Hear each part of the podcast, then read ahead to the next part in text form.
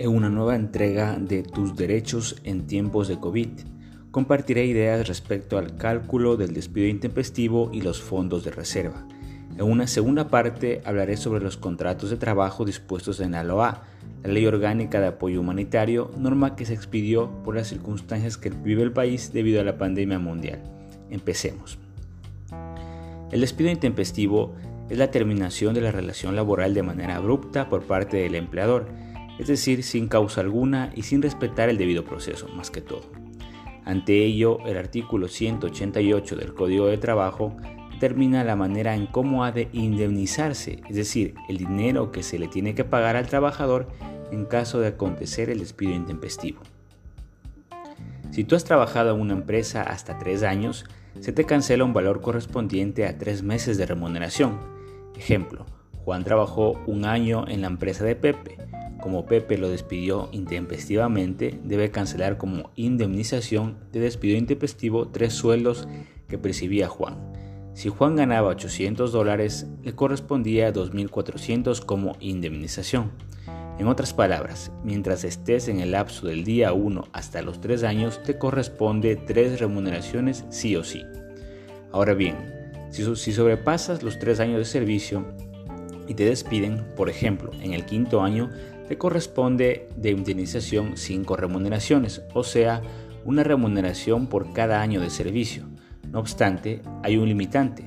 Máximo se pueden pagar 25 remuneraciones por despido intempestivo. Importante, todo lo anterior se calcula con base en la última remuneración que perciba el trabajador. Ahora hablaré sobre los fondos de reserva. Consiste en obtener el 8.33% de una remuneración y pagar al IES, que es el Instituto Ecuatoriano de Seguridad Social, en caso de que así lo decida el trabajador.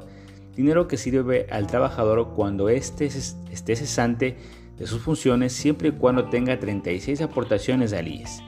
El fin de los fondos de reserva es obtener un préstamo hipotecario o quirografario. Ejemplo práctico. Si usted gana 500 dólares, debe extraer el 8.33%, entonces me da un total de 41.65 dólares que es el equivalente al 8.33% de los 500 dólares. Esa cantidad se multiplica por el número de meses de aporte al IES.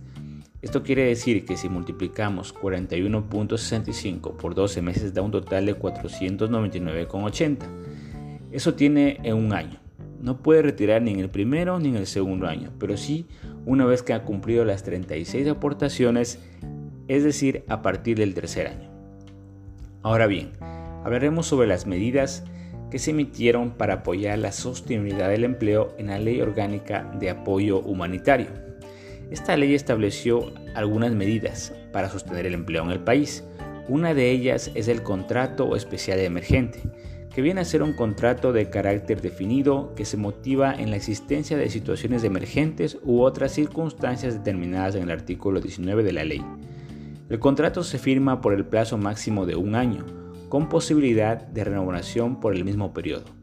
En caso de terminación de la relación laboral de forma unilateral, sea por el trabajador o el empleador, se pagarán las remuneraciones pendientes, bonificación por desahucio y demás beneficios de ley, aunque se entiende que acá no corre la indemnización por despido intempestivo. Si concluido el plazo se continúa con la relación laboral, el contrato se considerará indefinido.